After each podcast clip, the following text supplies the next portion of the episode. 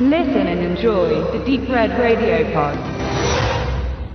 Spuk in Villa Sonnenschein kann Spuren von leichten Spoilern enthalten.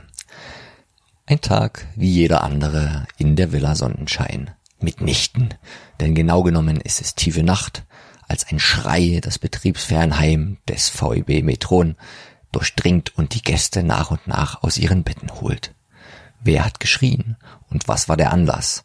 Das Grundgeschehen wird schnell klar. Haushälterin und Kunstmaler sind die Antworten auf die Doppelfrage. Er liegt hinterrücks erschlagen im Speisesaal, ihr sitzt der Schreck noch tief im Genick nach dem nichtsahnenden Betreten der Szenerie. Natürlich dauert es nicht lange, bis unter dem versammelten Hauspublikum die wildesten Theorien ausgetauscht und die ersten Verdächtigungen ausgesprochen werden. Grundsätzlich könnte es natürlich jeder und jede gewesen sein, denn Gelegenheit macht Diebe und diese war zu nachtschlafender Zeit natürlich da. Aber Gelegenheit allein macht noch kein Motiv. Was hatte der talentierte Künstler so spät noch in der Villa zu suchen? Warum hängt das Bild schief, vor dem sein Körper gefunden wurde? Und weshalb passiert das alles im beschaulichen Zechlin? Denn so beschaulich ist der kleine Ferienort eigentlich schon länger nicht mehr, denn es spukt hier des Nachtens. Richtig, es spukt. Die Bewohner behaupten, dass der Vittenierhahn seinem Grabe entstiegen ist und regelmäßig zur Geisterstunde eine Ruderpartie über den See macht. Was für ein Unsinn und Aberglaube, den einige Trunkenbolde im Vollrausch und das Volk gebracht haben, so die schnell gefundene Meinung von Leutnant Köpke und Major Koch, die ihr ermittlerisches Können voll auf die Geschehnisse in der Villa lenken und den Spuk erst einmal Gehirngespinst sein lassen. Doch auch die genossenen Kriminalpolizisten merken schnell, dass der Fall größere Ausmaße als gedacht hat. Aber ist hier der Täter wirklich ein Geist? Und hat Autor Hans-Albert Pederazzi Scooby-Doo gekannt, bevor es Scooby-Doo überhaupt gab? Aber Spaß beiseite und die Fakten auf den Tisch. Jeder von uns wird sich denken können, dass in der DDR im Jahre 1959 kein Film veröffentlicht wird, in dem es wirklich spukt und übernatürliche Phänomene eine Rolle spielen, geschweige denn richtige, in Anführungszeichen, Gespenster auftreten. Dies war dann doch nur dem Märchen Adaptionen vorbehalten in der nicht zu unterschätzenden Genrefilmsammlung Made in GDR. Dort spielte der monströse irdische Horror oder der derbe humane Thriller keine Rolle und das Genre war von Krimis, Kriegsdramen, Indianerstreifen, wohlgemerkt nicht Cowboyfilm oder gar Western genannt, Science Fiction oder den schon genannten Märchen geprägt. Natürlich selten mit der offenen Kritik am eigenen System versehen, dafür umso häufiger angereichert mit einem kleinen bis großen Zeigefinger Richtung Klassenfeind auf der anderen Seite der Mauer. Diese war bei der Entstehung von Spuk in Villa Sonnenschein zwar noch längst nicht gebaut, ein paar Seitenhiebe auf den imperialistischen Westen finden sich natürlich trotzdem, gekonnt verwoben in der Geschichte, die aber ideologisch nie zu doll nervt. Was mich allerdings nervt, weil es das Sehvergnügen trübt, ist, wenn der Verleih, hier Studio Hamburg aus der Reihe DDR TV Archiv, mit seiner Werbung und Covergestaltung viel zu viel der Handlung verrät und gleichzeitig damit auch die filmische Ausrichtung vorgibt und dem Zuschauer nicht die Möglichkeit lässt, selbst herauszufinden, ob er sich hier in höchst ernsten oder doch humoristischen Gefilden befindet. Denn auch wenn aufgrund meiner einleitenden Worte die Endausrichtung klar ist, macht der Film in seinen knackigen 71 Minuten Laufzeit zu Beginn alles richtig, um zunächst offen zu lassen, wo die Reise hingeht.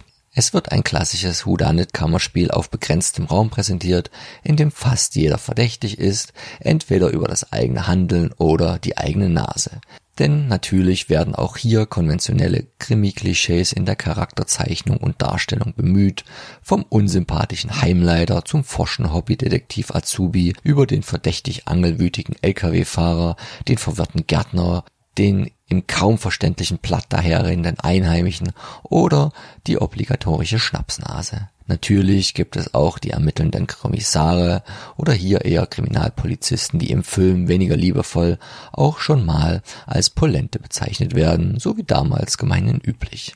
Die Ermittlungen werden dann zügig geführt und die Bewohner nach und nach verhört, wo besonders Major Koch darum bittet, die Antworten möglichst stichwortartig und präzise vorzutragen. Eine Bitte, die sich schnell zum Running Gag des Films entwickelt. Abgesehen davon wird trotzdem versucht, zumindest anfänglich gemäßigt Spannung aufzubauen. So passt sich die Musik von Walter Ulfig stimmungsabhängig gekonnt dem jeweiligen Setting an und auch die Kameraarbeit von Horst E. Brandt trägt ihren Teil bei, wenn sie nah an die Gesichter der Befragten heranrückt und verräterisches Augenzwinkern und Rollen festhält oder auf Schweißrinnsale auf der Stirn aufmerksam macht und andere Reaktionen dokumentiert. Eine Art Inszenierung, die Sergio Leone ein paar Jahre später ins Unendliche ausreizen sollte.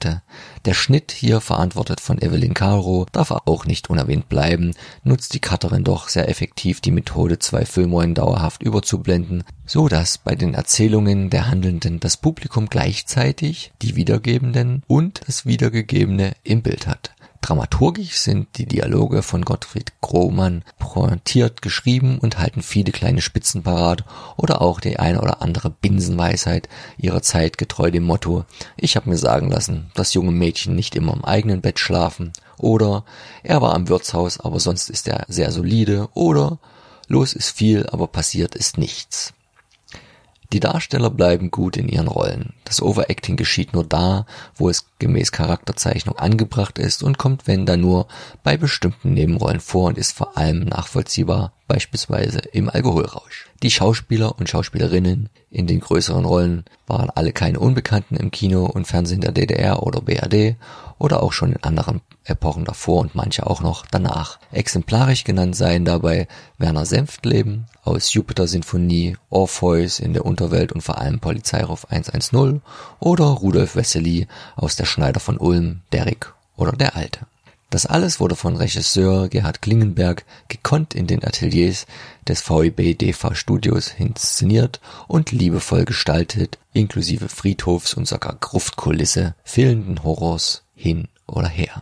Der gebürtige Wiener Schauspieler und Regisseur blieb dem DDR-Film nur kurz erhalten, wechselte er doch knapp vor Mauerbau gen Westen und in die Heimat und arbeitete dort fortan als Regisseur, Schauspieler, Drehbuchautor, Übersetzer, Intendant oder Direktor fürs Fernsehen aber auch für allen fürs Theater. Ein Projekt, was seine verschiedenen Tätigkeiten treffend zusammenfasst, ist die Regie bei der Verfilmung von Friedrich Schillers Bühnenstück Kabale und Liebe mit Klaus Maria Brandauer in der Hauptrolle.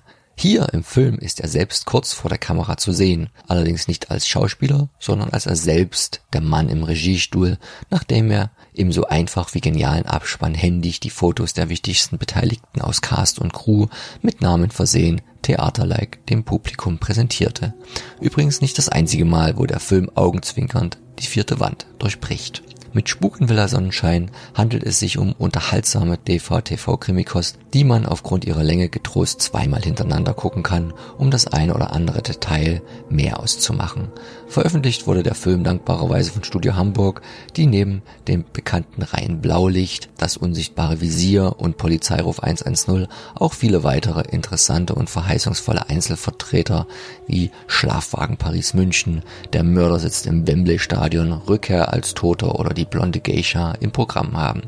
Das Material ist digital remastered und man hat nach langer Zeit wohl rausgeholt, was rauszuholen war aus den schwarz-weißen Bildern. Außer Trailern gibt es leider wie so oft keine Extras. Unvorstellbar eigentlich, dass nicht irgendwas möglich gewesen wäre, ob nun durch Recherche oder Eigenproduktion.